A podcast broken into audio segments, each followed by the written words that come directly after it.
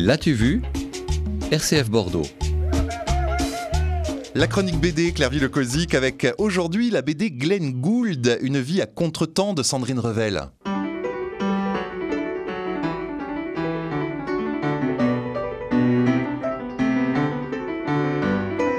On dit de lui qu'il a été le meilleur interprète des variations Goldberg de Bach Quelques notes seulement pour vous immerger dans un univers aux teintes de gris, aux mélodies survoltées mais maîtrisées à la perfection, car avec ce trait léger comme une plume mais jamais relâché, l'ouvrage de Sandrine révèle autour de la figure de Glenn Gould est à l'image de ce pianiste, compositeur, mais aussi écrivain et homme de radio canadien.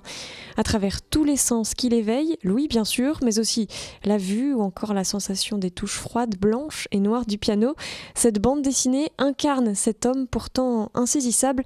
Et c'est d'ailleurs pour ça que Sandrine Revel l'a poursuivi en racontant cette vie à contretemps. C'était euh, l'homme de toutes les contradictions, et puis c'était l'homme aussi du contrepoint.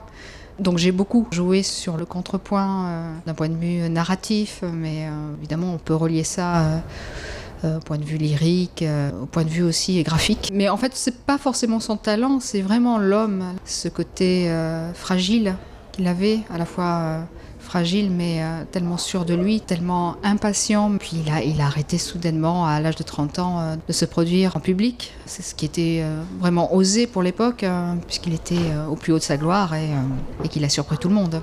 Et Clairvy, cette BD de Sandrine Revel, c'est un ouvrage que l'on peut lire en écoutant du Glenn Gould? Eh bien oui et non en fait. Sandrine Revel a habilement laissé le choix au lecteur. Elle a glissé quelques suggestions de morceaux à écouter si on le souhaite à la fin de l'ouvrage, mais elle ne voulait pas pour autant proposer la bande dessinée avec un CD pour laisser à chacun inventer la bande sonore de cet album.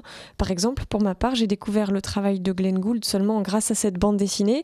Résultat, dans mon référentiel, j'entendais plutôt les gymnopédies d'Eric Satie. Ça se mariait très bien à mon goût entre mes oreilles et les couleurs de cet album. Oui, parce qu'on parlait d'essence tout à l'heure, et dans cette bande dessinée, il y a aussi l'odeur de l'humus humide de la terre après la pluie, et puis ce vent frais de l'automne. Je tenais pour acquis que tout le monde partageait ma passion pour les ciels nuageux. J'ai eu tout un choc en apprenant que certaines personnes préféraient le soleil.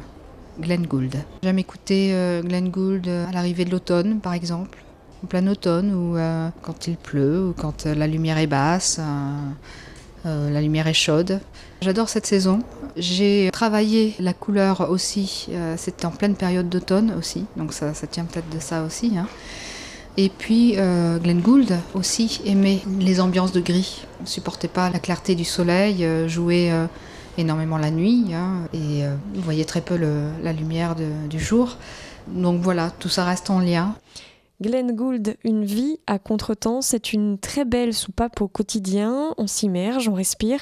D'ailleurs, c'est assez rafraîchissant à cette période, c'est plutôt agréable. On en ressort un peu groggy avec l'envie d'entendre le talent de Glenn Gould à la moindre petite brise de vent qui se lève.